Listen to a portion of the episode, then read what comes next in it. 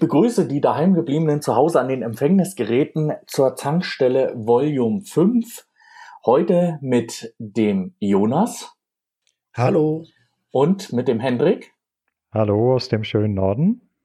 Und natürlich meine Wenigkeit, der Sebastian, der Westpole, der tiefste Ostdeutsche, sucht's euch aus. Von meiner Dachte Stelle. Ach, um Gottes Willen. Ähm, von meiner Stelle erstmal oder auch natürlich von der ganzen Zankstellen-Crew ganz, ganz liebe Genesungswünsche an unseren Jan, der zurzeit sich im Krankenhaus von einer ganz, ganz, ganz, ganz dummen Geschichte erholt. Jan, wir sind in Gedanken bei dir. Du stehst das durch und wir freuen uns darauf, dich bald wieder hier im Kreise der Crew begrüßen zu dürfen. Gut, wer uns öfter schon mal zugehört hat, weiß, wir haben uns immer ein Thema vorgenommen. Wir haben immer versucht, um ein Thema herum uns zu unterhalten, haben uns einen Schwerpunkt gesetzt und haben versucht, auf unsere Art und Weise dieses Thema dann zu behandeln. Die Tankstelle entwickelt sich natürlich auch weiter. Wir haben andere Ideen noch im Hinterkopf, was Intro betrifft, was die Gestaltung generell des Podcastes betrifft, wie wir den ganzen aufbauen wollen und haben heute uns mal dazu entschlossen, uns kein festes Thema vorzunehmen, sondern mal das Ganze in Form eines, wir möchten nicht sagen Stammtischgesprächs, sondern eher eines offenen Gaming Talks äh, zu gestalten. Und natürlich haben wir uns überlegt, worüber wollen wir uns denn heute so ein bisschen im Schwerpunkt unterhalten, was nicht nur uns, sondern auch euch ein bisschen interessiert. Und wir sind da auf eine Sache gekommen, die euch bestimmt genauso unter den Nägeln brennt, nämlich was uns an Spielen nervt oder was uns in Spielen eigentlich nervt. Denn bei aller Liebe zu unserem Hobby, nicht immer ist alles Gold, was glänzt. Warum können eigentlich Spiele nerven? Das werden wir heute versuchen, mal so ein bisschen zu besprechen und in so einzelne Bereiche einzusteigen. Und wir wollen uns natürlich auch ein bisschen damit beschäftigen, wenn uns Spiele so häufig nerven in manchen Bereichen, warum sind wir dann immer noch so heiß darauf, relativ zeitnah zum Release zum Beispiel ein Spiel zu kaufen? Und warum sind wir in Sales so drauf, dass wir uns immer mehr Spiele kaufen, dass wir eine Art Pile of Shame aufbauen? Das soll so grob der Gegenstand sein, in dem wir uns heute so ein bisschen bewegen wollen. Aber erstmal grundsätzlich. Und da frage ich jetzt mal Hendrik, weil du hast das Ganze so vorgeschlagen. Was ist denn dein Hauptnervpunkt an Spielen? Also wo sagst du, das ist für mich der absolute Nervpunkt neben allen anderen? Bugs. Ganz eindeutig Bugs. Und vor allem äh, Bugs, die vom Hersteller auch nach langer Zeit nicht gefixt werden, obwohl äh, die Foren überquellen von Rückmeldungen. Sowas finde ich absolut zum Kotzen. Okay, also das wäre jetzt die technische Seite, die dich ein bisschen stresst. Hm, Gibt es denn auch was im Rahmen der Inhaltsebene? Also von der Story oder von Charakteren? Gibt es da auch irgendwas, wo du sagst, oh, das kann ich nie ertragen? Also Story eigentlich in der Regel nicht. Äh, ich sag mal, ich, gut, viele Spiele haben dumme Stories. Äh, äh, ich sage gerade so Rennspiele sind ja meistens mit äußerst un unintelligenten Stories gesegnet. Allerdings ist das bei mir eigentlich eher nebensächlich. Solange die Story so halbwegs unterhält, ist mir das eigentlich ziemlich egal. Äh, was mich viel mehr nervt, ist so, wenn ein Spiel eine schwammige Steuerung hat, gerade so Rennspiele oder ganz wichtig bei Jump'n'Runs, wenn du zum Beispiel so eine Steuerung hast, wo der Charakter noch mal einen halben Meter weiter rutscht, obwohl du schon stehen geblieben bist. Das kann ja um Tod nicht leiden. Ähm, und unausgewogener Schwierigkeitsgrad. Also wenn ich meinetwegen manche Level, da laufe ich mit verbundenen Augen durch und im nächsten Level, da denke ich auch, na, da, da, da brauche ich dann 20, 30 Versuche und ich habe es noch nicht geschafft, dann sage ich mir auch, Leute, irgendwas stimmt hier nicht. Okay, ähm, Jonas, wie ist das bei dir? Du hattest ja schon im Vorfeld mir mal äh, im kleinen Gespräch gesagt, dass du auch so einen so einen Punkt hast in einem Spiel, was dich total nervt. Ganz klare Sache, das sind die Achievements. Die gehen mir tierisch auf den Sack. Die sind so unnütz wie ein Tropf. Die braucht kein Mensch außer Henrik. Red doch nicht so ein Quatsch, Mann. Und Aber die nerven einfach nur. warum nerven sie Warum nerven sie dich? Erzähl mir das jetzt mal. Nehmen wir mal Beispiel Tomb Raider. Absolut Quatsch, die Achievements. Da muss ich ständig äh, irgendwelche Sachen machen, die mich eigentlich von der, von der Geschichte abhalten und sind für mich äh, meiner Meinung nach nur Zeitstrecker. Ja, äh, zum Beispiel, was musst du machen? Äh, sag mir, was musst du machen? Wozu zwingt dich das Spiel? Die Achievements sind für Leute, die Bock drauf haben, die Dinge zu sammeln. Das Spiel zwingt dich absolut nicht, irgendwas zu machen, um ein Achievement zu bekommen. Äh, du kannst sogar in Steam etc. kannst du den ganzen Kram ausschalten. Also was genau nervt dich daran? Das verstehe ich immer nicht, diese Meinung. Die lenken, die lenken halt vom Spielfluss selber ab. Wenn ich jetzt gerade hier bei Tom Raider, da gibt's äh, versteckte Gräber oder sonstiges. Du läufst dran vorbei, dann, dann überlegst du, ja, ja, bin ich jetzt doch ein bisschen neugierig. Ja, gut. Da habe ich mir dann ein Grab angeschaut, äh, war okay, war aber nichts Weltbewegendes. Das zweite Grab habe ich dann auch noch äh, nebenher noch mitgenommen, weil sie es angeboten hatte. Dritte Grab habe ich dann ausgelassen, einfach weil es mir dann zu blöd war und mich halt mehr von der, von der, von der Story ablenkt. Ja, aber guck mal, die optionalen Gräber, ne? wie schon der Name sagt, optional. Du musst sie nicht machen. Die gab es aber auch schon im, immer in jedem Tomb Raider, auch vor in Pre-Achievement-Zeiten. Also das kann es eigentlich nicht sein. Also ich muss sagen, ich, ich fand gerade die Gräber absolut geil. Das war für mich äh, das, was Tomb Raider früher ausgemacht hat. Die Architektur zu erkennen, zu dechiffrieren, was, wo muss ich hinspringen, wie weit muss ich springen, welchen Hebel muss ich ziehen. Also wenn wir uns an das allererste Tomb Raider erinnern, das war ja wirklich äh, Rätsel, Spaß, dechiffrier den Raum. Und das kommt jetzt total wieder. Also ich bin total begeistert von den Gräbern und es könnten aus meiner Sicht auch gerne mehr Gräber sein. Also ich bin total begeistert von den Gräbern. Also gern mehr davon. Also ich kann das überhaupt nicht nachvollziehen. Wobei ich dazu sagen muss, äh, ganz ehrlich, die Gräber in dem Reboot von Tomb Raider, die waren in meinen Augen eine Intelligenzbeleidigung, weil die sind äh, selbst ohne irgendeine Lösung sind die so simpel aufgebaut im Vergleich zu den alten Teilen. Also ich sag mal, wer da länger als fünf Minuten braucht, um die auszuhebeln, der äh, sollte vielleicht doch lieber wieder so Kleinkinderspiele spielen, meines Erachtens. Aber es hatte einen gewissen Charme gehabt. Es hatte wirklich einen, einen wirklich gewissen Charme gehabt, weil es halt abseits von der Hauptstory das Ganze, die, die Spielwelt so mit Leben gefüllt hat. Aber wenn ich mir jetzt nochmal den eigentlichen Kritikpunkt von Jonas nochmal ins Gedächtnis zurückrufe, mit den Achievements, da muss ich sagen, da sitze ich ein bisschen zwischen den Stühlen. Einerseits finde ich ja Achievements auch manchmal ziemlich geil. Wenn man zum Beispiel bei PlayStation dann schaut, wie viele haben prozentual gesehen diesen Erfolg noch. Und da fühle ich mich dann manchmal auch angestachelt. Aber dann gibt es manchmal auch so hundsdämliche Erfolge, wo ich mir denke, oh nee, darauf habe ich jetzt überhaupt keine Lust, das erstmal auszuprobieren oder mich so zu ähm, trainieren, dass ich es irgendwann mal schaffe, diesen Sprung, zum Beispiel bei Mass Effect gibt es den Sprung mit dem äh, mit dem Marco heißt das Ding ja nicht mehr, wie heißt denn nicht dieser Jeep jetzt, äh, mit dem man dort rumbrettert oder dieses Fahrzeug, jedenfalls, dass man damit so und so weit springen muss. Ach hier, du meinst hier mit dem Firewalker ich, ich, ich weiß noch mal, wie dieses Fahrzeug heißt. Auf jeden Fall, ähm, das, das ist zum Beispiel ein Achievement, wo ich sage, ah, wie kann man das als Achievement machen? Ja, mit dem Ding weit zu springen, weil es halt mit der Story oder mit dem Universum kaum was oder gar nichts zu tun hat. Und ich bin der Meinung, dass ein Achievement doch mit der Welt irgendwas zu tun haben sollte und nicht so aufgesetzt wirken muss, wie es zum Beispiel in anderen Spielen ist, töte 100 Gegner mit dem Sturmgewehr, töte 100 Gegner mit der Pistole, mach 100 Kopfschüsse. Oh, das finde ich wirkt sehr aufgesetzt. Es passt zwar halbwegs zur Spielwelt, aber das finde ich doch sehr, sehr gebückt. Also ich persönlich finde solche Achievements nur aufgesetzt, wenn du, äh, sagen wir mal, gezwungen bist, mit irgendeiner Waffe zu spielen, äh, die du sonst normalerweise überhaupt nicht benutzen würdest, nur um das Achievement zu kriegen. Wenn allerdings, sagen wir mal, du so ein Achievement hast, töte 100 Gegner mit der Pistole. Du bist gerne mit der Pistole unterwegs und äh, das ergibt sich im Spielverlauf von ganz alleine, ne? dann finde ich das überhaupt nicht aufgesetzt, weil äh, ich, ich finde es eigentlich nur äh, blöd gemacht, wenn man dafür wirklich stundenlang grinden muss, um dieses Achievement überhaupt zu bekommen. Aber wenn es sich im Spielfluss ergibt, warum nicht? Naja. Ähm, da, muss ich, da muss ich jetzt aber noch einwerfen. Also Achievements, äh, wie gesagt, wenn die gut mit eingebaut sind, beispielsweise bei den Telltale-Spielen, gut, dann musst du nichts machen, außer abschließen, da hast du die abgeschlossen, das finde ich super.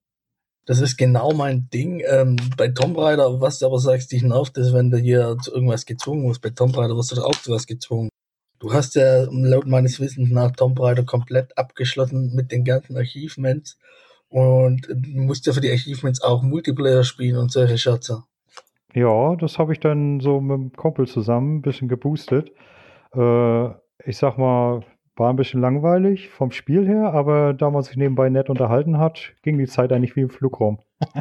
ja, aber das ist ja, das ist ja das, was ich meine. Das ist für mich ist es einfach nur sinnlose das Spielzeitstrecken, äh, ohne dass du äh, was Produktives oder was Interessantes machst oder was, sag mal, die Geschichte, keine Ahnung. Das ist ja, das ist ja nicht wahr. Ich sag mal, äh, es gibt durchaus Achievements, die dich, äh, das, das sind Achievements, die mich richtig reizen. Das sind so Dinge, die dich wirklich zwingen, damit dich mit der Spielmechanik auseinanderzusetzen.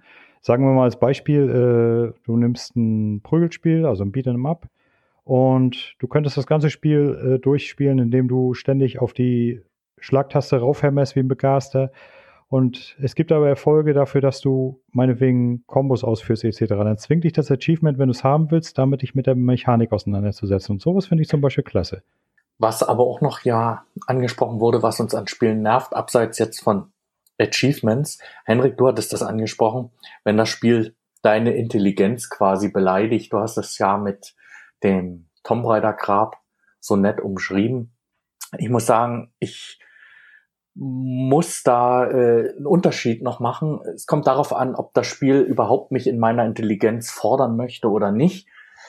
Da ist es ja für mich dann sehr interessant, dass ein äh, Anspruch, ein, ein Kopfnussanspruch zum Beispiel beim Adventure dann dasteht und da muss ja immer die Grätsche gemacht werden, aus meiner Sicht, zwischen Kopfnüssen, die mich doch beanspruchen, aber die nicht so einfach sind, dass man durchmarschieren kann. Und mhm. das macht ja so ein Rätseldesign am Adventure mal so furchtbar schwierig. Aber manchmal sind doch die Lösungen so, ich möchte mal sagen, konstruiert, dass man manchmal sich an den Kopf greifen möchte, ähm, dass man erstens selbst nicht drauf gekommen ist, aber eigentlich ist es total schlechtes Rätseldesign. Das ist zum Beispiel das, was mich an Adventures zum Beispiel total nervt, schlechtes Rätseldesign, wenn das total gebückte Kombinationen sind aus ähm, irgendwelchen Kombinationen von Gegenständen, die ich schon eingesammelt habe, oder dass die und die Dialogzeile noch vorher geführt werden muss, damit ich überhaupt den und den Gegenstand kombinieren kann. Schlimmst, am schlimmsten finde ich es aber auch, wenn manche Gegenstände mehr als drei oder viermal angeklickt werden müssen, dass ich oder dass mein Charakter dort was erkennt, dass er was mitnehmen kann. Das finde ich nervt furchtbar und total und ist sehr frustrierend, wenn man dann nachliest in der Lösungshilfe, ja, da muss man dann vier oder fünfmal drauf klicken, damit das und das passiert. Und ich denke mir, oh, nee, das ist schlecht. Und da bin ich auch der Meinung, dass das, wie es der Jonas zum Beispiel bei Achievements äh, empfindet, ich empfinde sowas auch dann als Strecker oder einfach nur als schlechtes Design. Hm, ich hatte, ich hatte sowas mal. Hat jemand von euch die Discworld-Spiele gespielt? Die was? Äh, Discworld. Hm, sagt mir nichts. Terry Pratchett, nie gelesen? Also Scheibenwelt habe ich äh, nur gehört und bekomme das immer vorgeschwärmt von manchen Fans. Ich selbst habe dazu keinen Bezug. Ja, ich bin ja ein großer Scheibenwelt-Fan und äh, das gab damals auf der PlayStation zwei, drei Spiele, wovon ich die ersten beiden gespielt habe und äh, da die Scheibenwelt ja ziemlich verrückt ist, haben sich die Designer dann anscheinend gedacht, okay, wir bauen mal ein paar richtig bekloppte Rätsel ein und da waren wirklich stellenweise so hirnverbrannte Rätsel drin, auf die man selbst mit tagelangem Überlegen nicht gekommen ist. Und die waren gleichzeitig auch so einfach, wenn man erstmal wusste, wie, dass man sich da echt an den Kopf gefasst hat. Ich hatte zum Beispiel ein Rätsel, da musste man äh, sich einen Wurm besorgen. So, und ich da nur alles abgeklappert. Wo kriege ich diesen Wurm her? Alle Hotspots angeklickt, nichts gefunden. Und irgendwann, damals gab es ja noch kein Internet, musste ich dann warten, dass man in irgendeiner Spielezeitung äh, so ein schönes, so eine schöne Lösung erschienen ist und stand da drin. Man kann sich am Markt einen Apfel kaufen, dann geht man am Markt, da steht so ein Typ am Pranger und der Apfel ist verfault, dann bewirft man den mit dem verfaulten Apfel und aus dem Apfel kommt ein Wurm rausgekrochen. Ja, da komm mal drauf.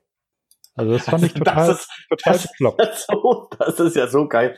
Äh, ja, jetzt müsste man bloß, wenn man, wenn, wenn das Spiel mir von vornherein sagt, äh, oh, hier gibt's Äpfel, äh, jetzt habe ich aber Appetit auf einen Apfel, lass uns mal einen Apfel kaufen, dass ich schon so gelenkt werde, dass ich einen Apfel bräuchte, dann ist das okay. Wenn mir dann das Spiel sagt, mh, hm, jetzt hast du ausgerechnet den verfaulten Apfel gekauft, i, da guckt ja noch ein Wurm raus, dann ist es gut gemacht. Aber wenn, wenn, wenn das ohne jeglichen Kommentar, ohne dass ich es aus der Spielwelt in irgendeiner Form ablesen kann, dann finde ich, ist das nicht gut gemacht.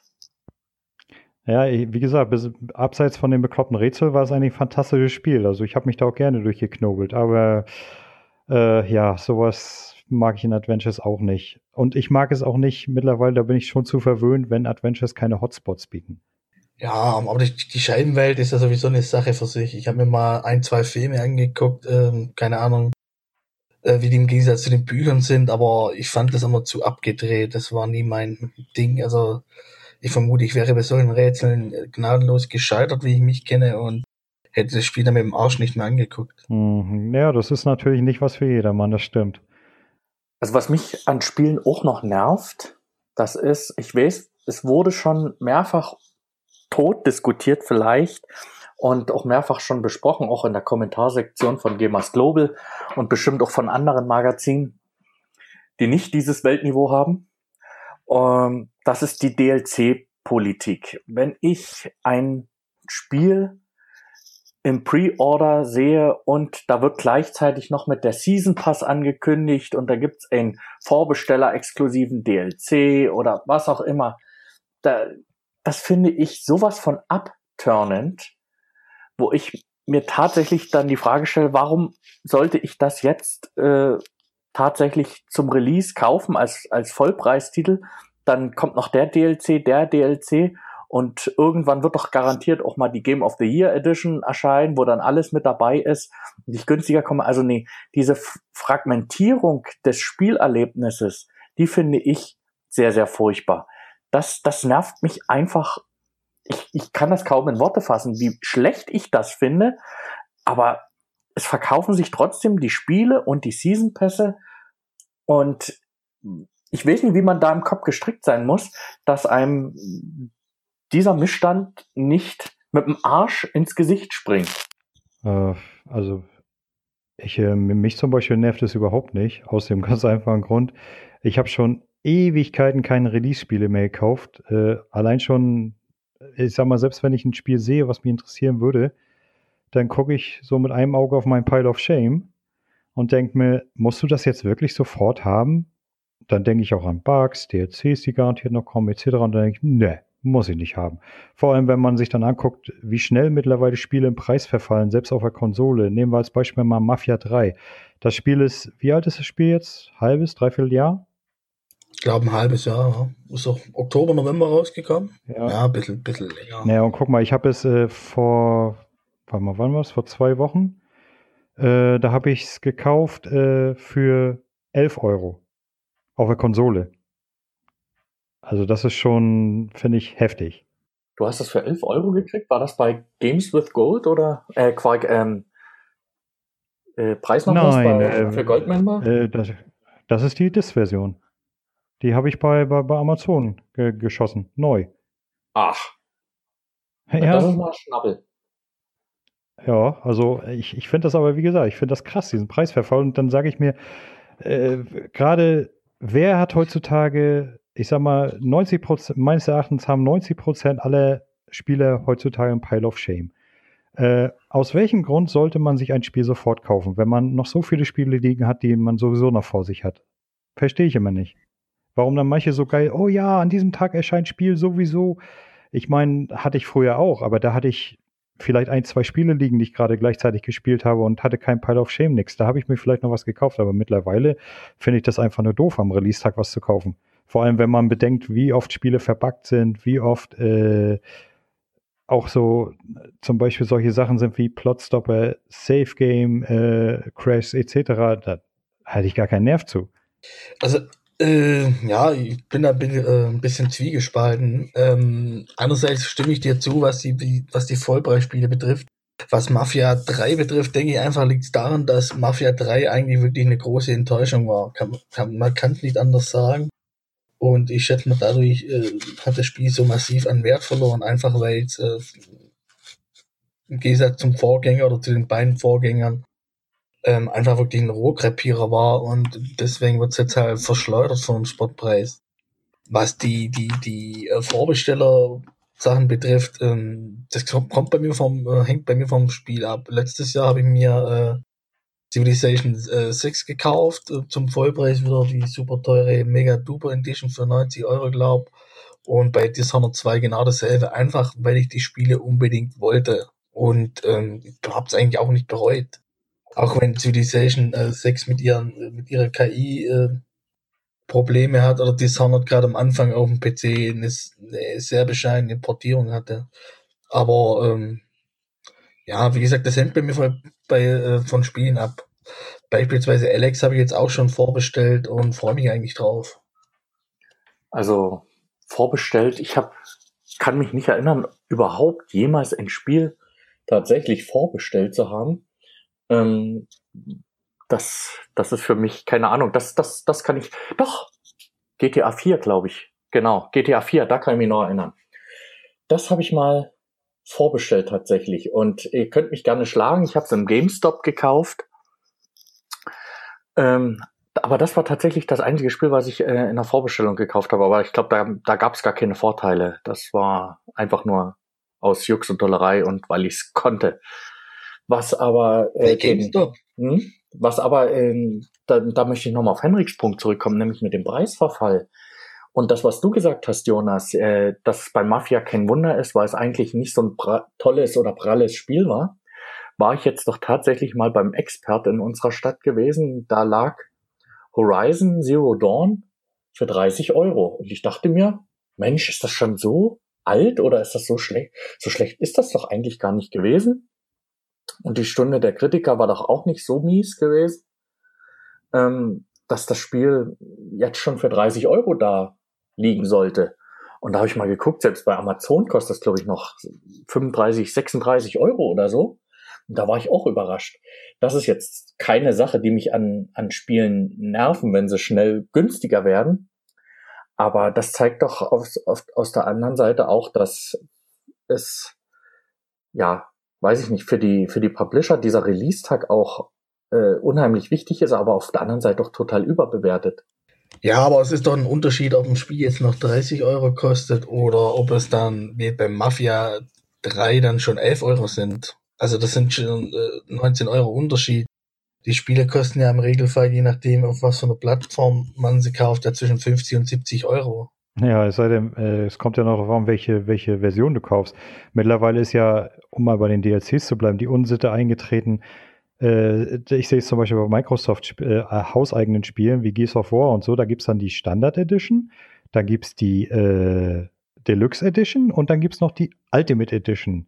Und die schlägt dann fast schon mit 100 Euro zu Buche. Ne? Und äh, selbst da hast du noch nicht alles drin. Siehe zum Beispiel Forza Horizon 3.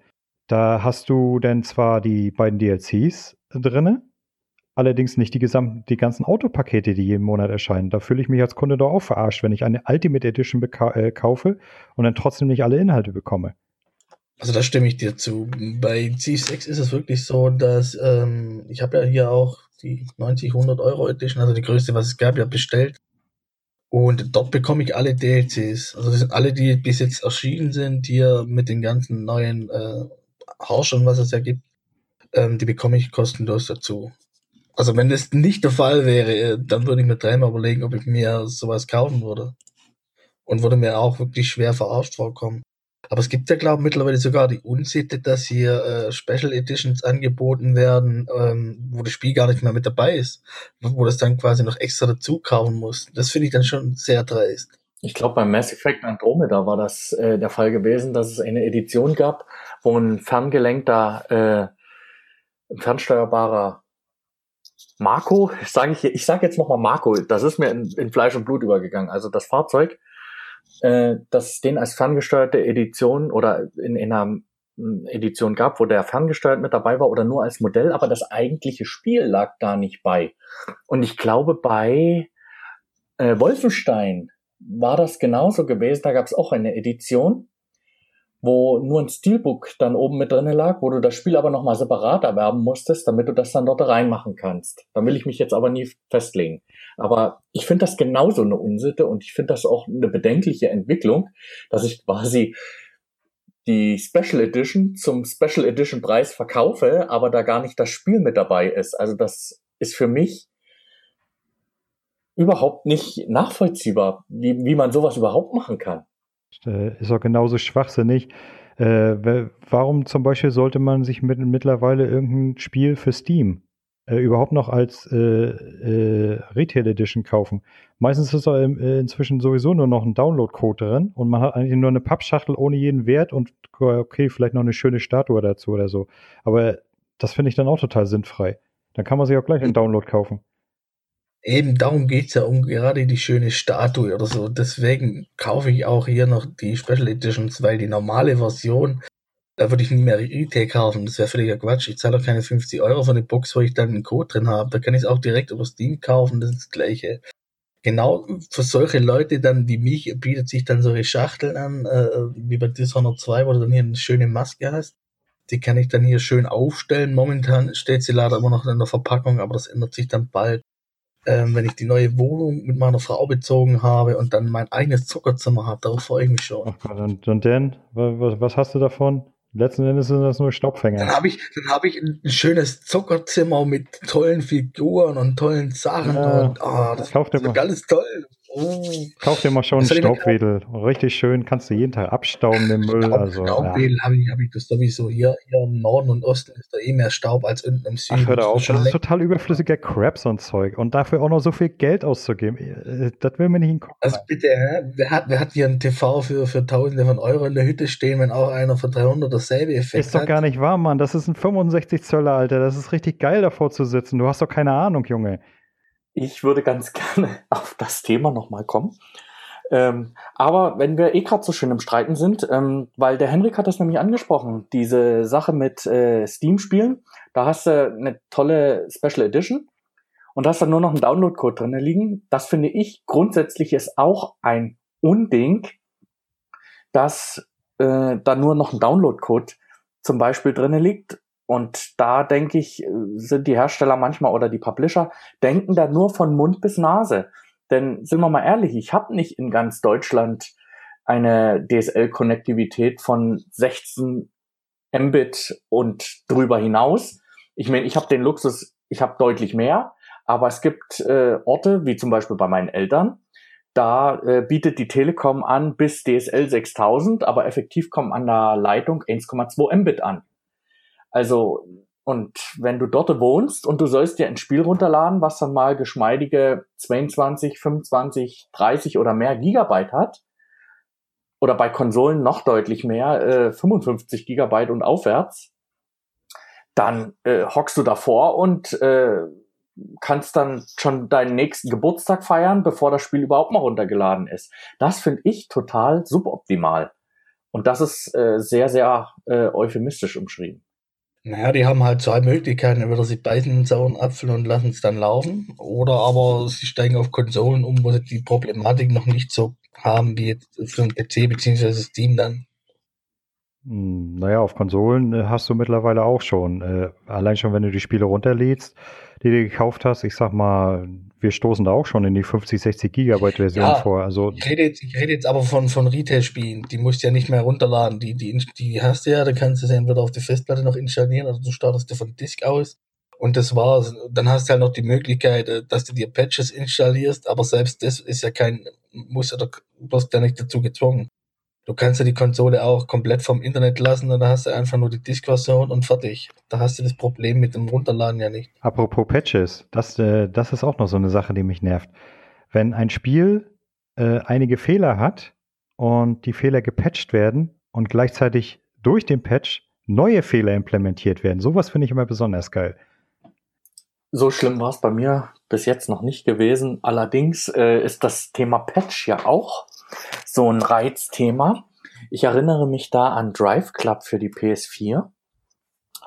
Das war äh, doch ein Patch-Marathon um das Ganze mal so zu nennen. Und wenn du da auch eine beschissene Internetverbindung hast, da ist das genau das gleiche Spiel, wie wenn du das Spiel nur runterladen willst. Das dauert ewig und drei Tage, bis das vernünftig gesund gepatcht ist. Und es ist ja nicht irgendwie so, dass du dann irgendwann mal im Handel eine fertig gepatchte Version kaufen kannst. Nee, da steht immer noch die Disk-Version, so wie man sie eben kennt. Und ja, dann darfst du dir den Patch aus dem Internet runterladen, weil die Scheißkrücke ansonsten nie läuft. Und das sind viele Features und äh, vernünftige Sachen durch den Patch bei Drive Club überhaupt erst durch die Patches dazugekommen. Und auch das finde ich ist in, ist in Unding, wenn Spiele für, für so horrendes Geld so unfertig auf den Markt kommen. Der Henrik hat es eingangs ja erwähnt, dass ihn Bugs am meisten nerven. Ähm, und ich sag mal so, ja, Bugs nerven, aber was noch viel mehr nervt ist, sind Bugs, die einfach nur dadurch da sind, weil das Spiel nicht beim Hersteller bis zum Schluss reifen konnte. Und das ist doch letztendlich der eigentliche Kasus Knacktus, wo ich sage, Leute, Vollpreis mit mir nicht, beziehungsweise ich warte den Test ab und erst nach dem Test entscheide ich, ob das für mich in Frage kommt.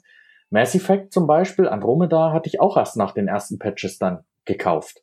Auch für einen günstigeren Tarif. Aber das war ja dann ein hausgemachtes Problem.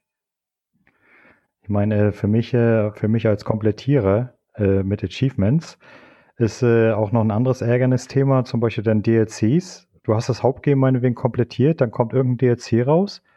Äh, ja, dann überlegst du dir, Mensch, willst du den jetzt auch noch komplettieren? Na komm, machen wir. Und dann hast du zum Beispiel so eine Spiele, ich hätte zum Beispiel so Bock auf äh, Need for Speed gehabt, auf das letzte. Und dann ja, kein Ding, hatte ich mir äh, mal ausgeliehen, war auch wunderbar. Und dann gucke ich da letztens rein und ich denke, äh, bei, bei True Achievements gucke ich rein ich denke, wieso haben das Spiel denn nur 13 Leute komplettiert überhaupt in den letzten zwei Jahren? Hm, dann gucke ich da rein, da haben sie mit einem DLC haben sie ein Achievement reingebracht, wodurch das Spiel praktisch was für absolute Joypad-Götter geworden ist. Also da musst du wohl irgendwie sämtliche Missionen, die es gibt, sämtliche äh, Speedlisten auf Gold absolvieren, was, äh, was total abartig schwer sein soll. Und dann frage ich mich immer, wer bei den Entwicklern baut sowas ein und wozu? Ich meine, ich sag mal, es ist in Ordnung, wenn man ein Achievement schwer macht. Ne, dass, äh, man soll ja auch ein bisschen was dafür tun und nicht einfach nur, dass es jeder Hans und Franz kriegt. Äh, wie du schon gesagt hast, so mal ein bisschen vergleichen, wie viele Leute haben das Achievement und so. Finde ich auch immer ganz geil. Aber wenn man ein Achievement so abartig schwer macht, dass es so gut wie keiner erringen kann, dann finde ich das auch wieder total hirnverbrannt. Ja, aber in dem Fall geht es dann wirklich nur darum, die Spielzeit künstlich zu strecken, meiner Meinung nach. Ja, das Lustige an der Geschichte ist ja, das war der letzte DLC, der für das Spiel äh, äh, rausgekommen ist. Und die haben schon, die haben direkt danach angekündigt, so Leute, das war's, das Spiel ist fertig, wir bringen keine DLCs, keine Patches mehr raus. Und dann ist das keine Spielzeitstreckung, sondern einfach nur Schwachsinn. War, hat es gekostet oder war der umsonst? Nö, der DLC war umsonst. Also, soweit ich es gesehen habe, waren alle DLCs umsonst bei äh, Need for Speed. Naja, das ist, ja, dann passt ja doch. Da ist es ja halb so wild, sage ich jetzt mal. Was Wenn's man, äh, wer, wer, was eigentlich ein Wunder ist in Anbetracht, äh, dass es von EA kommt. Das hat mich ja total gewundert. Vor allem, wenn ich bedenke, die ganzen letzten Need for Speeds hatten ja DLCs und was die teilweise gekostet haben, das kommt ja auch noch dazu. Die kosten streckenweise für einen lumpigen DLC, der dir zum Beispiel beim Rennspiel zwei neue Strecken bringt oder so. Und dann wollen die da 20 Euro für haben. Dann sage ich mir, Leute, habt ihr irgendwas geraucht? Oder äh, irgendein Spiel gibt es am PC, ich weiß gar nicht, ist das der Truck Simulator oder ne, irgendein Simulator ist das, glaube ich. Da gibt es 300 DLCs für. Und wenn man die alle kaufen würde, dann kommt man irgendwo auf boah, 350 Euro oder so. Die haben doch die Schuss nicht gehört. Klingt fast ein bisschen wie der Train Simulator, wo jeder Zug einzeln verkauft wird, jede Strecke einzeln ja, verkauft wird, genau. jeder einzelne genau. Bahnhof. Ach, genau, sowas ist doch sowas ist doch was ganz Feines. Und ich muss ganz ehrlich sagen, ich hatte mal eine Phase, wo ich wirklich äh, äh, Simulatoren ausprobiert habe und äh, wollte auch gerne das alles spielen. Und ich habe mir aber nie dazu durchringen können, den Train Simulator mir zu kaufen. Ähm, aber irgendwie reizt mich das doch. Na, ich weiß ja nicht. Also, nee, bei aller Liebe, das würde ich mir nicht antun. Da, wie gesagt, da muss man einfach nur auf den Pile of Shame gucken und dann passt das schon wieder. Apropos, wollten wir nicht auch mal das mal anschneiden, Pile of Shame. Sag mal, wie ist es bei dir, Jonas? Hast du, hast du überhaupt einen Pile of Shame? Klar habe ich einen. Ja, aber da du dir ja noch äh, ohne Probleme Spiele zum Vollpreis kaufst, kann der eigentlich gar nicht so hoch sein, oder? Das hat das eine mit dem anderen nichts zu tun. da muss ich, da muss ich Jonas auch beipflichten. Das eine hat mit dem anderen nichts zu tun. Also kaufen geht immer. Oh, ja. Also Spiele zum Vollpreis kaufe ich wirklich nur Spiele, wo ich sage, ey, die muss ich haben, die muss ich haben, die will ich haben und der will ich sie sofort haben. Und ansonsten mache ich es ganz nach dem Credo, äh, immer mal bei Steam Sales, Wochenend Sales, äh, Midweek Sales, wie es auch immer heißen, mal gucken, was Tolles da ist. Ich habe eine Wunschliste, ähm, aktuell bestückt mit 55 tollen Spielen, die ich mir noch zulegen werde, irgendwann mal im Laufe des meines Lebens noch. Und äh, ansonsten habe ich aktuell nur bei Steam 203 Spiele und abgeschlossen selber habe ich momentan vier Stück. Also ausgeklammert natürlich die Multiplayer-Spiele, die ja hier noch drin sind, äh, die darf ich ja nicht dazu zählen. Ähm, also so gesehen habe ich eigentlich noch sehr viel Arbeit vor mir. Ob ich das in diesem Leben noch schaffe, das weiß ich nicht. Vielleicht im nächsten Mal schauen. Ja, es also ist bei ja, mir wächst alleine, entschuldige bitte, bei mir wächst alleine äh, der Pile of Shame jeden Monat durch die Spiele, die ich durch äh, Games with Gold habe. Bei Hendrik wahrscheinlich genauso. Und mhm. natürlich die Spiele, die es auch beim PlayStation Network mit dazu gibt. Ich bin ja auch PS Plus Mitglied. Und äh, man findet gar nicht die Zeit dazu, das alles zu spielen. Dann habe ich noch vom Jürgen noch äh, allerhand Spiele. Da bin ich auch noch nicht fertig. Da habe ich auch noch was auf Halde liegen. Und ich habe es ja nicht nur für die Konsolen, also für äh, PS4 und äh, die Xbox, sondern das trifft ja jetzt äh, auch auf dem PC beziehungsweise auf dem Mac zu. Die Visual Novels, die ich jetzt vor kurzem erst gekauft habe, mit den äh, hübschen Kulleraugen-Mädchen. Und äh, ich habe dann auch noch eine Videothek um die Ecke und da gehe ich auch gerne mal ein Spiel für zwischendurch mir holen und spielen. Da bleibt das eine oder das andere natürlich liegen. Du hast eine Videothek? Natürlich habe ich eine Videothek um die Ecke. Sowas gibt's noch? Natürlich. Und die hält sich, glaube ich, auch nur, weil sie massiv Spiele verleihen. Okay, also hier, hier, hier ja doch, hier gibt's auch irgendwo noch eine Videothek, aber äh, die haben die hab mich schon seit Jahren nicht mehr von innen gesehen. Also Ich muss aber auch dazu sagen, dass die Preise in der äh, Videothek sehr, sehr günstig sind. Also wenn ich äh, mir ein Spiel dort mitnehme oder einen Film und ich bezahle für einen Film zwischen 1,20 und äh, 1,70 Euro 70 und beim Spiel genau das gleiche für einen Tag, dann wird das wahrscheinlich auch wieder so sein, dass ich mir, wenn Call of Duty World War II rauskommt, mir das ausleihe für zwei Tage und dann, ach, Wahrscheinlich nur für Tag und dann bin ich schon durch durch die Kampagne. Denn das ist ja auch das Einzige, was mich daran interessiert. Also die Kampagne. Na gut, so gesehen. Ähm, weil so, äh, ach, jetzt bin ich raus. was wollte ich jetzt sagen? Wir, Verdammt wir waren bei Videothek hängen geblieben. Ja, weil davor hast du mich ja unterbrochen, da wollte ich noch irgendwas anderes sagen. Hm. Oh, der Kopf, das Alzheimer, das macht es mir zu schaffen. Naja. Naja. Musst halt öfter in der rauchen. Nee, äh, Ach nee, das war der Jonas. Äh, nee, der raucht doch nicht mehr, der Häuptling rauchlos. Hört auf damit, hört auf damit. Warum? Möchtest du dir gerne eine anstecken? Zieht es? Ich, ich, werde, ich, werde, ich werde dazu nichts sagen. Ich ja, ich merke schon. Mach dir einen Kamillentee, das hilft. Was will ich denn mit Kamillentee? Das gammelige Zeugs, ey. Pfui, geh weg. Einen schönen grünen Tee, gerne, aber Kamille ist so. Äh. Das ist total lecker, nur erzähl doch diesen Unsinn. Ah, ich nehme einen Schluck Wasser. Äh, nee, was ich ja noch sagen wollte hier, gerade was, was die Spiele betrifft, ähm, genau, ihr, ihr, habt ja hier Games with Gold und wie, weißt du, was das heißt? Ich spiele ja äh, aktuell nur auf dem PC. Und ähm, ich habe das auch schon überlegt, es gibt ja hier bei, bei Humble Bundle, gibt es glaube auch so ein Ding mit, mit, mit 11, 11 Dollar im Monat, aber äh, das ist für mich dann ein Grund, äh, nee, da bin ich, nee, also das mache ich dann doch nicht, weil ich schaff's eh nicht. Da reichen mir wirklich dann die Steam Sales, äh, da nehme ich so viele Spiele immer mit, äh, habe jetzt schon ein bisschen Geld angesammelt, indem ich hier mein, mein Inventar verkauft habe oder Teile von meinem Inventar verkauft habe und warte jetzt eigentlich darauf, dass der Summer Sale beginnt und dann geht so das große Einkaufen los und hinterher frage ich mich dann, wann ich das alles spielen soll. Ach, jetzt, jetzt weiß ich wieder, was ich sagen wollte. Du sagtest vorhin wegen Games mit Gold, Sebastian. Äh, nee, also ich nehme bei Weitem nicht alles mit. Ich selektiere da ja, ich selektiere da eigentlich schon ziemlich sorgfältig, was ich jetzt spielen will und was nicht.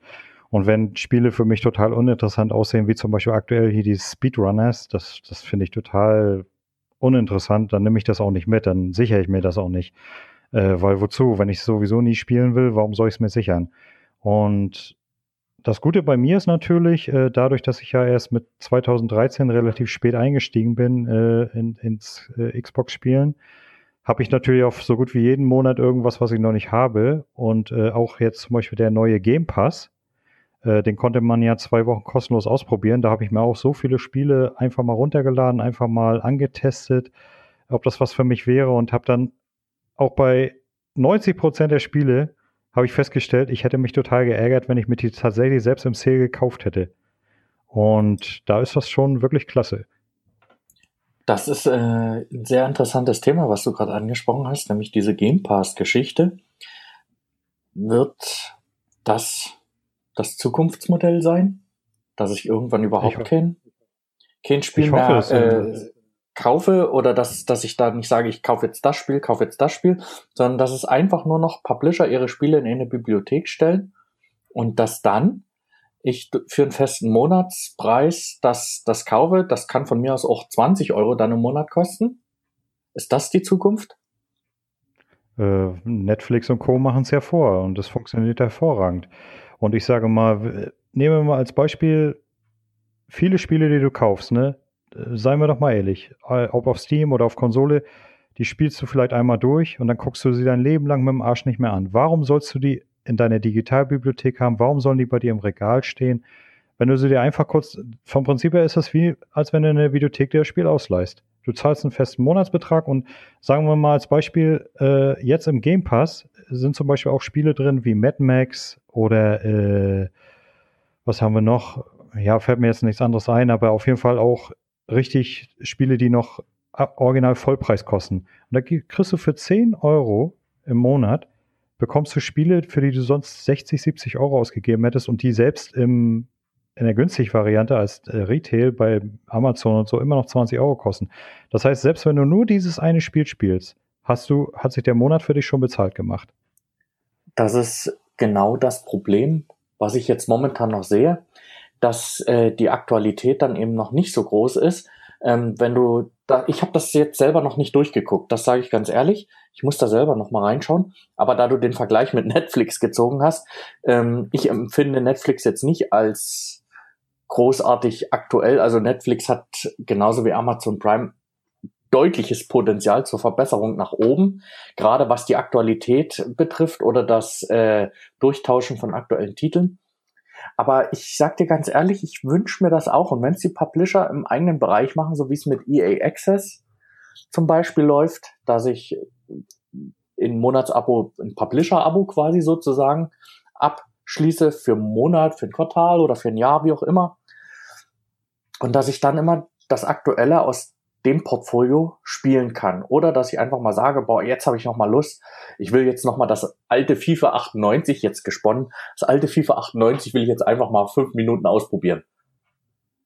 Das äh, denke ja. ich, das könnte die, das könnte tatsächlich die Zukunft sein. Ich habe mir öfter schon mal gewünscht, dass das eine oder andere Spiel doch tatsächlich noch mal verfügbar wäre. Und das meine ich jetzt nicht so zum Kaufen, sondern dass ich einfach nur noch mal kurz ausprobiere. Meistens begnüge ich mich dann damit, dass ich bei YouTube mir dann äh, Let's Plays dazu anschaue.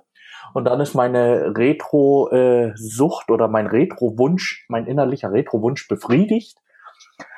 Aber wenn ich zum Beispiel die Möglichkeit hatte, wenn GOG zum Beispiel anbieten würde, dass ich Civilization 1 äh, streamen könnte oder äh, im Abo dort einfach mal runterlade, spiele und dann wieder wegkicke, ich würde es tun. Tschüss, Real Life. Hm. Also ich äh, finde, ich, habe zum Beispiel, was Retro angeht, ich habe mir im Rahmen des Game Passes mal die äh, Sega Vintage Kollektion Alex Kit und Co. runtergeladen. Da ist dann drin Alex Kit im Miracle World vom Master System, äh, äh, Revenge äh, of Shinobi vom Mega Drive und äh, Super Hang-On vom Mega Drive. Und also ich habe festgestellt, ja, die Spiele machen durchaus noch Spaß, aber sie sind wirklich verdammt schlecht gealtert und gerade bei Alex Kid, das war eins der ersten Spiele, die ich durchgespielt habe damals zu Beginn meiner Gamer-Karriere.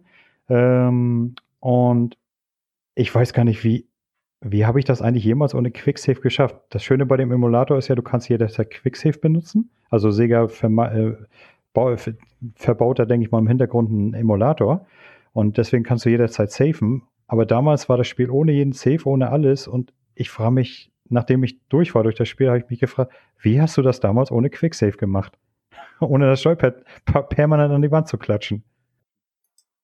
Das bringt mich aber zu einem Punkt, äh, Hendrik, und damit hast du bei mir auch wieder einen wunden Punkt erwischt, äh, was mich an Spielen nervt. Wenn die Speicherpunkte beschissen verteilt sind. Wenn es einfach unfair ist und äh, da sehe ich auch vom Jonas wieder ein Argument, nämlich künstliche Spielspaß, Spielspaßstreckung, dass manche Speicherpunkte bewusst so gesetzt werden, um Frust herbeizurufen. Habt ihr das auch schon mal erlebt? Ja, zur Genüge. Zur Genüge.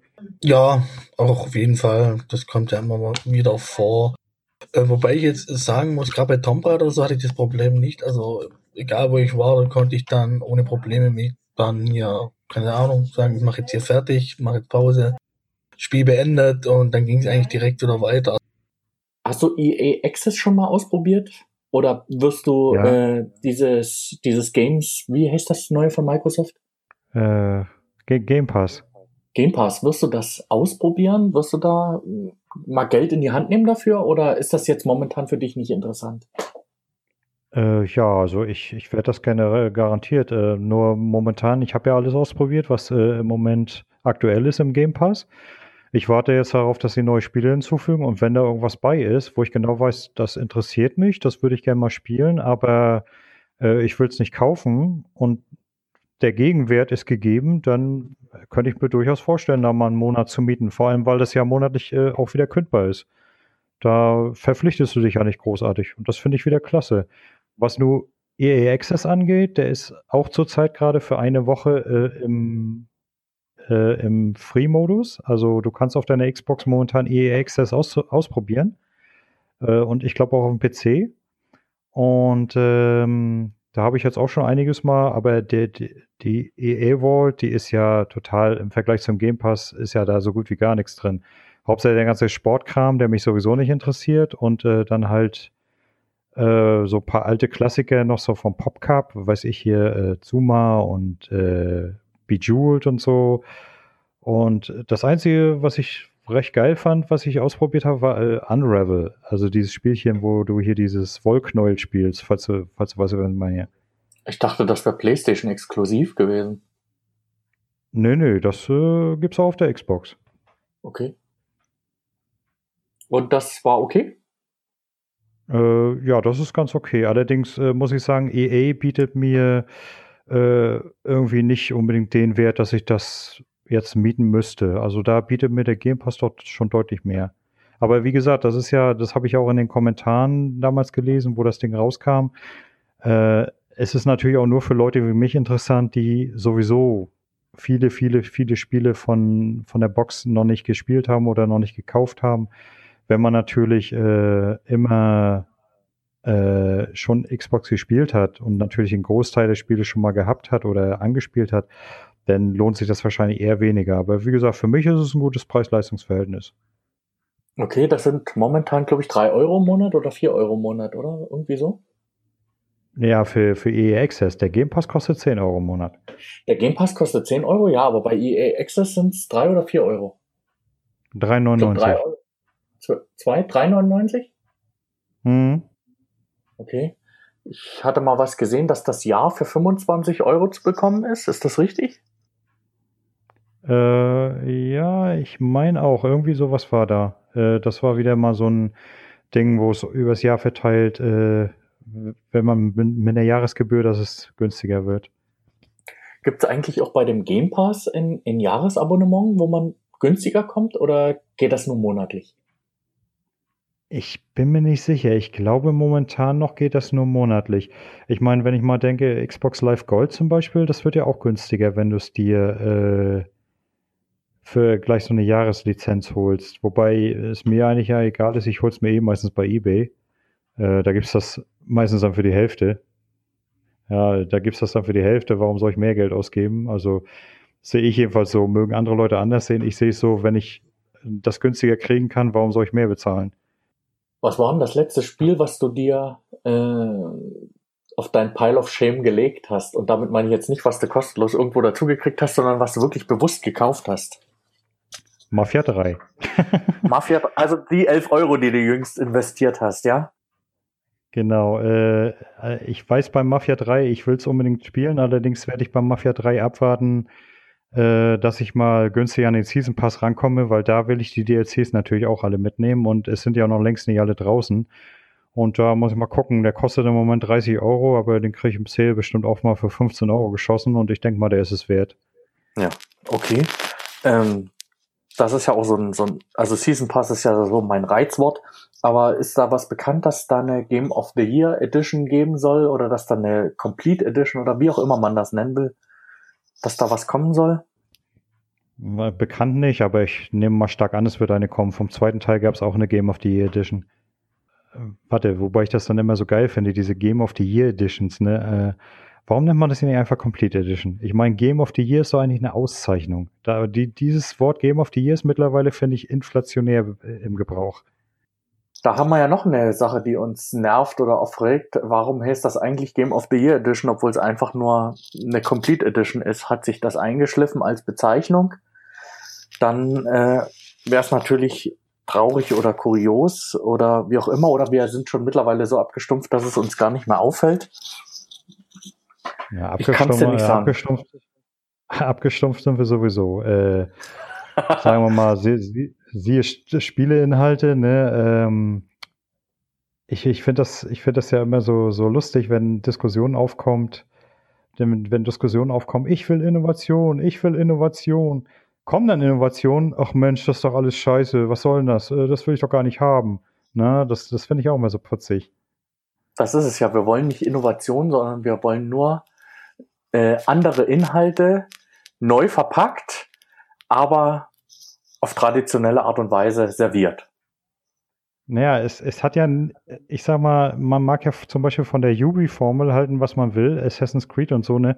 Aber es hat schon seinen Grund, warum sich Assassin's Creed immer so gut verkauft. Äh, die Leute wollen einfach mehr vom Gleichen. Und das, das haben die Publisher einfach erkannt. Und diese einsamen Rufer in der Wüste, die immer meinen, nee, das ist langweilig, ich will was anderes. Das ist die geringste Prozentzahl und deswegen ändert sich da auch nichts. Ich meine, okay, warten wir jetzt mal das neue Origins ab äh, oder wie es auch immer heißen wird. Ähm, da wollen sie anscheinend ein bisschen was am Kampfsystem und so tun. Lassen wir uns überraschen. Mir wäre es ganz lieb, wenn sich Assassin's Creed mal wirklich in die Richtung Assassine entwickelt, also das wirklich Schleichen, das wirklich das Ausschalten ohne Aufmerksamkeit zu erregen tatsächlich mal belohnt wird und dass das auch gefördert wird. Denn es gab in Unity kann ich mich erinnern, durchaus Missionen, wo ich abgekotzt habe, weil egal wie sehr ich mich angestrengt habe, egal wie sehr ich die Gegebenheiten dort ausgenutzt habe, um schleichend oder ruhig vorzugehen, es hat nie funktioniert. Vor allen Dingen dann, äh, wenn du äh, in, innerhalb von größeren Menschenmassen dich befindest. Das hat nie so richtig funktioniert. Also Assassin's Creed ist eigentlich äh, mehr Action-Kampf betont als diesen als es diesen Assassin-Charakter tatsächlich hervorhebt. Dieses schnell, leise und unauffällig. Ja, ich finde das, ich finde das bei Assassin's Creed ja immer so, witz, äh, so witzig. Ich spiele zum Beispiel gerade momentan spiele ich endlich mal Teil 3 weiter und da haben Liberation. Äh, da, nee, nee, Teil 3, direkt Assassin's Creed 3. Ja, ähm, das war ähm, doch, war doch Liberation. Das war doch der. Nee, äh, bei, Liberation, beim, äh, ist, Liberation ist ein kleiner Ableger. Ach, war Liberation auf der Vita, oder? Mhm. Gibt es allerdings ja auch als HD-Version für, für PC und für die Konsolen. Ähm, nee, ich muss sagen, also Assassin's Creed 3, ich finde, äh, ich habe mittlerweile festgestellt, ich weiß gar nicht, warum so viele Leute den Connor so unsympathisch finden. Ich finde ihn klasse. Er ist nicht so charismatisch wie Ezio zum Beispiel in den alten Teilen, aber er erfüllt seine Charakterrolle, ne? Ist nun mal ein Indianer, der ist nicht charmant, der ist nicht äh, witzig, der ist einfach nur ernst, so, so wie man sich so einen Indianer halt vorstellt, ne? So klischeebeladen halt. Und ich finde die Figur klasse. Aber was ich dann geil finde, äh, das sind dann so diese Missionen, da soll man irgendjemand verfolgen. So, und dann läuft man hinter dem her und dann ab und zu bleibt er mal stehen, dreht sich um und guckt, oh, ob ihm auch keiner nachläuft. Und dann kannst du dich ja innerhalb von so kleinen Menschengrüppchen verstecken, ne, sozusagen. Und das finde ich dann so total geil. Der, der guckt dann, ob mich keiner verfolgt und der sieht natürlich nicht, ey, der Typ da, der steht schon wieder in der Menschentraube, ne? Der, der, der muss mir hinterherlaufen. Nein, da ist er zu dämlich zu. Und das reißt mich dann immer so ein bisschen aus der Immersion raus, weil das ist einfach nur total bekloppt. Ich meine, wenn ich jetzt hinter dir herlaufe, dann, dann könnte ich mich zwischen zehn Leute st stellen, du würdest mich trotzdem sehen, oder nicht? Naja, gut, das ist halt die Limitierung oder die Künstlichkeit der Spielwelt. Die Spielmechanik gibt dir halt die Gelegenheit, dich in diesen Gruppen zu verstecken und du sollst halt als Spieler dieses Element nutzen. Ja, meine Güte, es ist okay.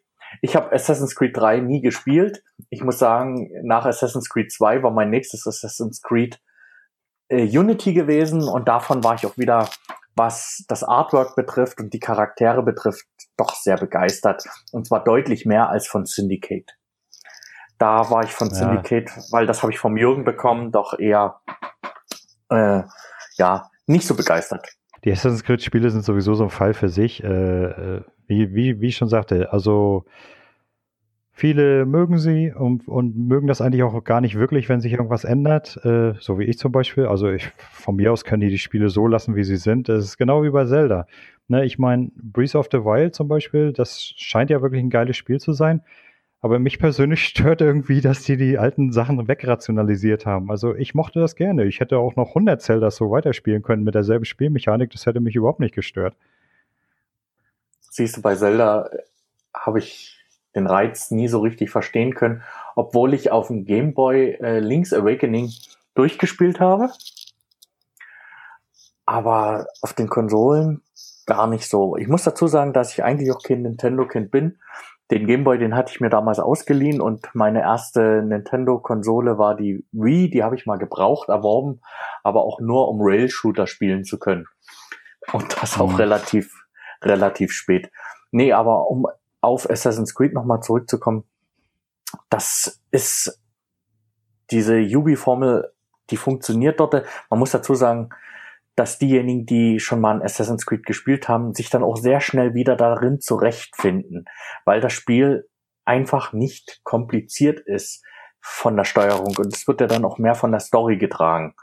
Du machst im Prinzip eigentlich immer wieder dasselbe und es ist story-driven aus meiner Sicht.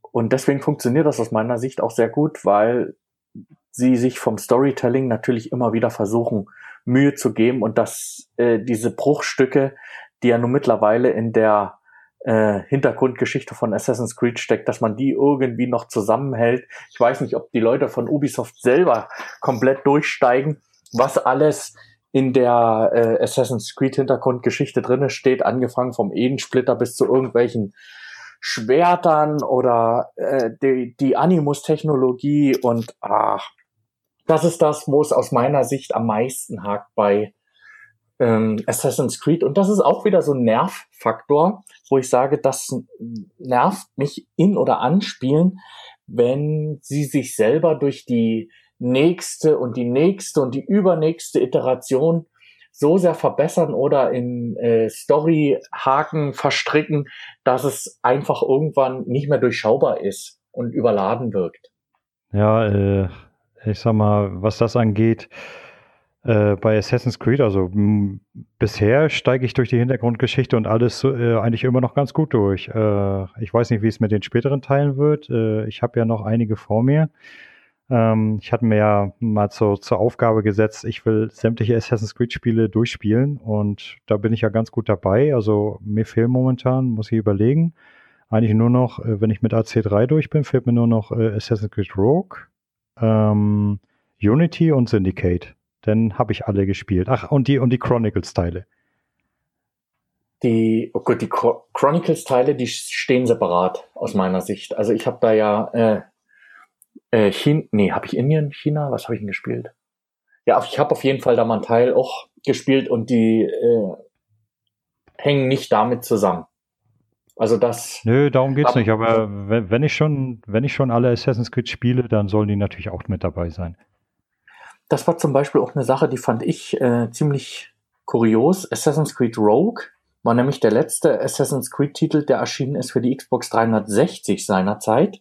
Und er ist ausschließlich mhm. für die Xbox 360 erschienen, oder? Der ist nicht mal für die PlayStation nein. erschienen. Der ist nur für die, für nein, die nein, Xbox 360 erschienen, oder? Nein, das ist nicht wahr. Den gibt es auch auf der, auf der PlayStation 3 und auf, der, auf dem PC. Tatsächlich? Äh, ich, ich, ich weiß nicht, ob er exklusiv mal gewesen ist. Da kann ich jetzt nichts zu sagen. Ich weiß aber auf jeden Fall, dass eine PC-Version existiert. Und ich bin mir ziemlich sicher, dass es auch eine PS3-Version gibt. Okay, weil ich fand das damals nämlich etwas kurios. Weil ich war darüber gestolpert und da dachte ich mir, warum bringt ihr das nicht für die aktuelle Konsolengeneration auch noch? Was ist denn daran so schwer? Aber du hast recht, Hendrik. Ich sehe gerade, dass Rogue für die 360, die 3 und für den PC erschienen ist. Mhm. Kann sein, dass ja, ich entweder eine falsche, vielleicht habe ich eine falsche Wahrnehmung, vielleicht war es auch zeitexklusiv gewesen. Auf jeden Fall, ähm, ja, das ist ein Spiel, was ich noch nachholen müsste. Ich weiß allerdings nicht, ob Rogue abwärtskompatibel ist zur One. Also äh, von der One. Ja, ist es. Es, es ist abwärtskompatibel. Ja. Weil dann müsste ich mir das nämlich mal. Oh, aber ich sehe gerade, das ist gar nicht, gar nicht mal so billig. also gebraucht kriegst ja, du es hinterhergeschmissen. Wenn du das Original verpackt haben willst, musst du 27 Latten hinlegen. Äh, wenn du äh, mal abwartest, die Assassin's Creed-Spiele, die sind andauernd im Sale auf der Xbox äh, und dann kriegst du Rock in der Regel für 6, 7 Euro hinterhergeworfen. Ja, okay. Ja gut, da sind wir wieder bei dem anderen Thema, nämlich dem Pile of Shame. Und dass der dann auch wieder natürlich anwächst. Ach, es ist ein Teufelskreis, äh, oder? Äh, kleinen, kleinen Einwurf für die Leute, die sich wundern, warum der Jonas nicht mehr zu hören ist. Der hat leider äh, einige technische Probleme. Und deswegen betteln der Sebastian und ich uns jetzt eine Weile alleine weiter. So, zurück zum Pile of Shame. Ähm, ja, der Pile of Shame, das ist, das ist so eine Sache für sich. Also, ich habe einen Pile of Shame auf Steam, obwohl der gar nicht mehr so groß ist. Ich habe auf Steam habe ich glaube ich 30 Spiele offen. Ähm, aber wenn ich auf den Xbox Pile of Shame gucke, dann wird mir schlecht. Also da liegen locker so 150 Spiele rum. Äh, ja, und ich weiß nie, ich weiß nicht, wann ich die jemals alle fertig spielen soll. Und trotzdem guckt man dann immer noch und, oh, das ist billig, das könnte man ja nochmal mitnehmen. Aber ich habe festgestellt, das ist bei mir doch schon deutlich weniger geworden. Also ich tue mittlerweile mich selber zur Ordnung rufen und viel, viel stärker selektieren als früher. Auf Steam zum Beispiel habe ich schon ewig nichts mehr gekauft. Auf Steam habe ich deswegen äh, nichts mehr gekauft, weil ich in der Regel die Codes entweder äh, geschenkt kriege, die in Zeitschriften drinne sind, oder dass ich übers Humble Bundle zum Beispiel dann auch äh, Steam Codes habe. Die letzten 20 Spiele oder so, die sind über ein Humble Bundle dort reingegangen. Und äh, dementsprechend wächst das natürlich dort auch an. Wo ich zurzeit aber auch aufbaue, ist bei PlayStation VR-Titeln, weil ich äh, VR doch schätze und auch gerne spiele. Allerdings kann ich das nicht so ausdauernd spielen. Ich bin in der Regel so nach einer Stunde, eineinhalb Stunden bin ich müde. Da werden die Augen müde davon. Das ist bei mir so der Nebeneffekt. Ich habe nicht so die Motion Sickness. Bei mir werden eher die Augen müde. Und dementsprechend habe ich natürlich auch einiges an Material da liegen, was ich gerne spielen will, was VR-mäßig total rockt. Also ich finde VR total Hammer, das am Rande. Und dadurch, dass ich aber so schnell müde werde davon, ist es leider so, dass sich das dann eben aufstaut. Und dementsprechend habe ich auf der Halde liegen äh, Drive Club. Da drehe ich ab und zu gern mal eine Runde. Mache aber auch sehr, sehr gerne die VR-Mission in Battlefront immer wieder, immer wieder. Eve habe ich noch auf der Halde liegen. Dann möchte Resident Evil 7 im VR-Modus auch einmal wenigstens noch erkundet werden. Diverse Filmchen, die noch dabei sind oder Minispiele. Dann die Robinson The Journey, das Ding, das will ich auch irgendwann nochmal machen. Und so sammelt sich das eine um das andere an. Und äh, ja, ich komme trotzdem einfach nicht dazu, aber nur weil ich halt zu müde bin. Und was das Bekloppte ist, ich kann es halt nicht mal einfach nur ausprobieren, weil die Videothek nämlich keine VR-Spiele führt. Was ich dazu sagen wollte, also VR zum Beispiel finde ich buchstäblich zum Kotzen. Also äh, ich habe es mal ausprobiert ähm, beim Kumpel, der hatte äh, der hat das gehabt hier für, für die Playstation da hat er gehabt hier Dirt Rally.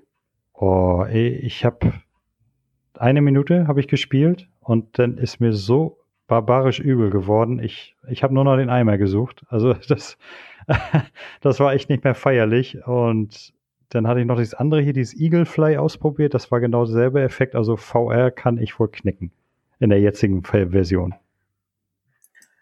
Also du hast PlayStation VR gespielt. Ja, genau. Äh, ich hatte dann allerdings, muss ich dazu sagen, ich hatte nochmal ausprobiert äh, Mediamarkt, die Oculus Rift. Da lief dann so eine Demo, da sitzt du in so einem Boot drin und fährst durch so eine Fantasy-Welt durch.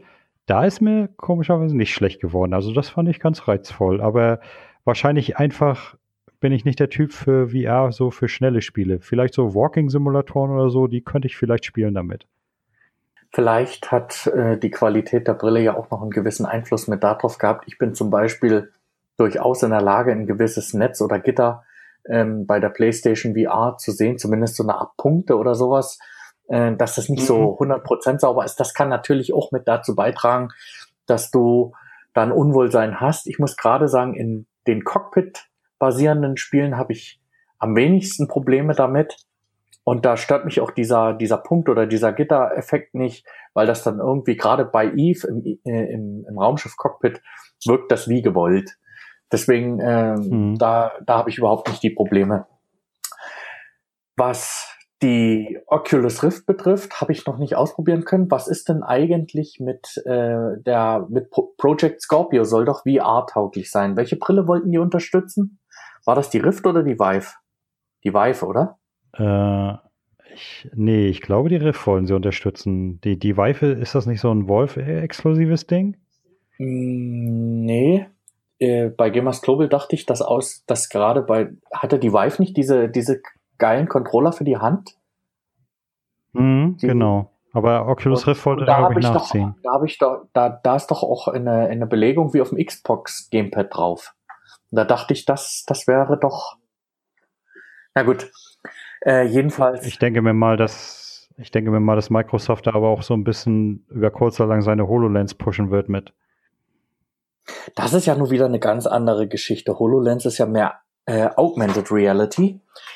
Und weiß ich nicht, ob das äh, so spieletauglich ist, wobei, ähm, jetzt war ich mal ganz schön vom Thema ab.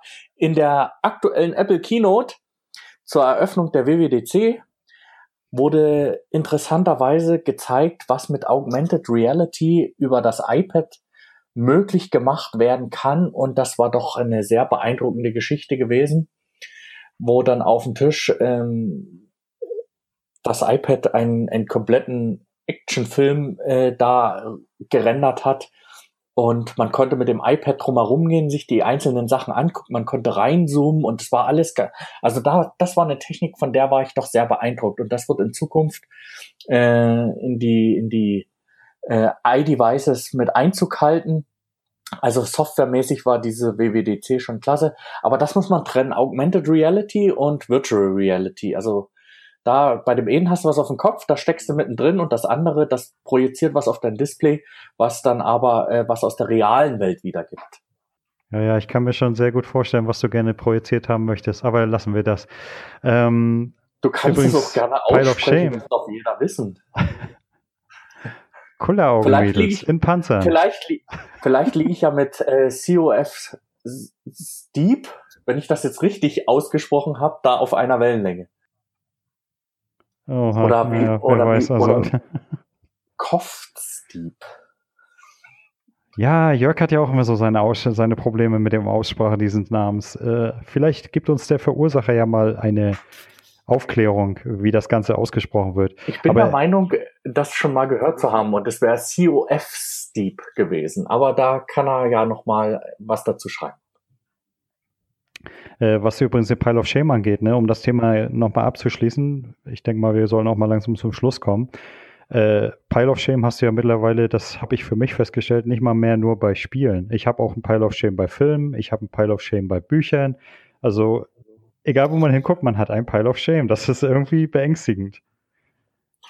Ich habe vor allen Dingen ein Pile of Shame bei Mangas. Ich habe ja bei mir auf dem Nachttisch äh, so, so ein kleines Türmchen oder ein Treppchen, nee, ist eher ein Türmchen, äh, zu liegen mit Mangas, die ich auch noch lesen muss, aber da liegen ja auch noch Bücher daneben und äh, ja, und ab und zu habe ich dann auch noch das iPad.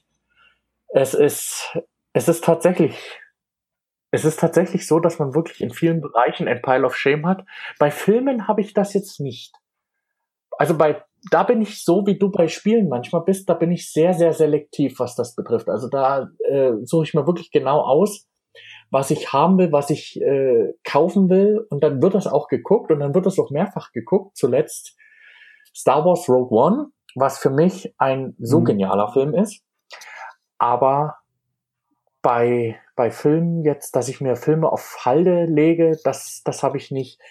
Es könnte vielleicht aber auch damit zusammenhängen, dass ich äh, Netflix und Amazon Prime äh, Mitnutzer bin und dementsprechend da auch ähm, regelmäßig reinschaue und mir deswegen halt so viel nicht auf die Seite lege.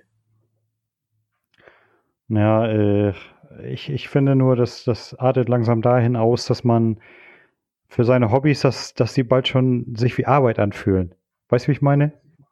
Ach so, dass man äh, sagt, das habe ich mir jetzt vorgenommen, so wie du mit deiner Assassin's Creed Serie und dass man das dann quasi als eine Art Pflicht betrachtet, so wie sein Ehrenamt. Ja, und das Lustige ist, dann sagen die Leute dann so, ja, dann mach doch was anderes. Und du sagst dir, ja, würde ich ja gerne, aber irgendwie, äh, ja, irgendwie möchte ich es dann doch machen, ne? Also. Ja, ja. Ja, das kann ich verstehen. Na gut, äh, ich würde sagen, wir kommen jetzt auch mal langsam zum Ende. Wollen wir noch, was haben wir gespielt? Ja, was haben wir gespielt? Ähm, bei mir in letzter Zeit äh, sehr, sehr viel Zeit versenkt in Mass Effect Andromeda.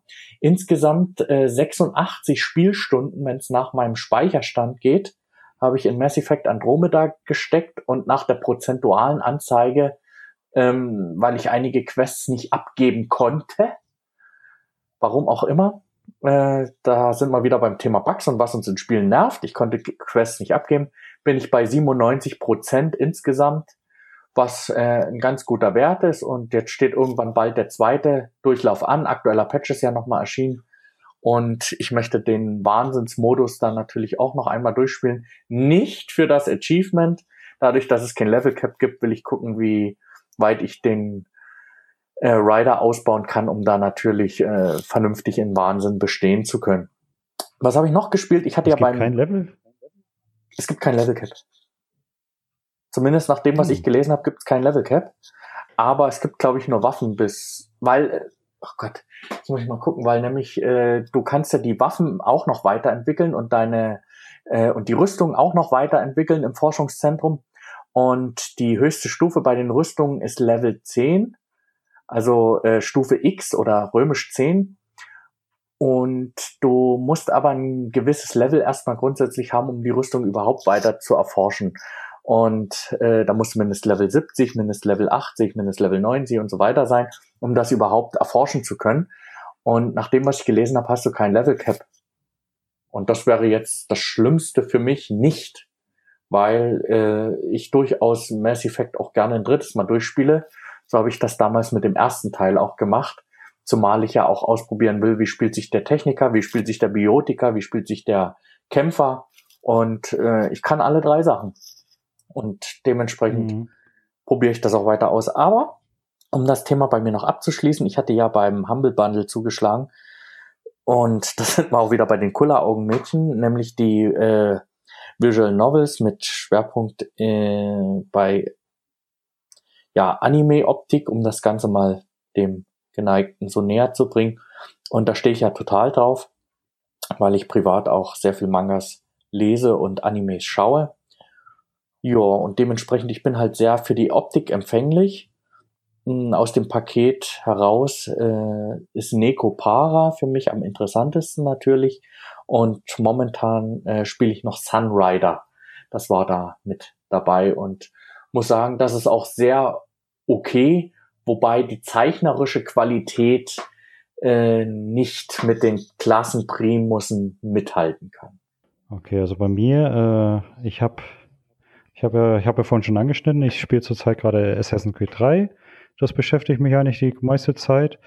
Äh, und dann habe ich ja, wie gesagt, noch etliche Spiele aus dem Game Pass mal angezockt. Äh, und wo ich äh, jetzt allerdings momentan so ein bisschen auf den Geschmack gekommen bin, dieses äh, Summa, Summas Revenge. Also ich sag mal, diese Pop-Cup-Dinger, ne, die sind ja sowas von simpel, aber gleichzeitig sind ja auch sowas von suchterzeugend, äh, auch so Bejeweled und sowas. Äh, vor allem, das sind Spiele, die kann man dann immer mal nebenbei spielen.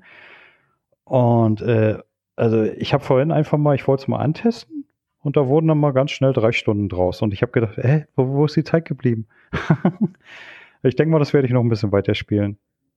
Ja, äh, und dann ansonsten, das? ja, das war es eigentlich bei mir. Ja. Okay. Ähm, gibt es etwas, was du in naher Zukunft anfangen möchtest, abgesehen von Mafia? Was ich in naher, naher Zukunft anfangen möchte? Oh, äh, das ist eine gute Frage.